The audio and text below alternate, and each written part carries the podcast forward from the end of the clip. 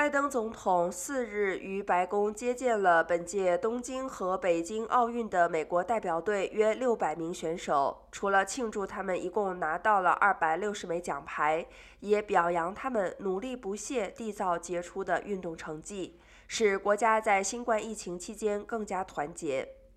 出席的运动员包括东京奥运会拿下两金两银的游泳女将，绰号“女飞鱼”的凯蒂·雷德基。北京冬奥勇夺有舵雪橇一银一铜的艾纳林·迈尔斯泰勒和花式滑冰选手唐纳修，过去两届的残障者奥运会的选手们也获邀参加。第一夫人吉尔拜登也大赞运动员们在艰难的情况下表现了屹立不摇的精神，并表示美国人感谢他们在国家困难时为人们带来的一切。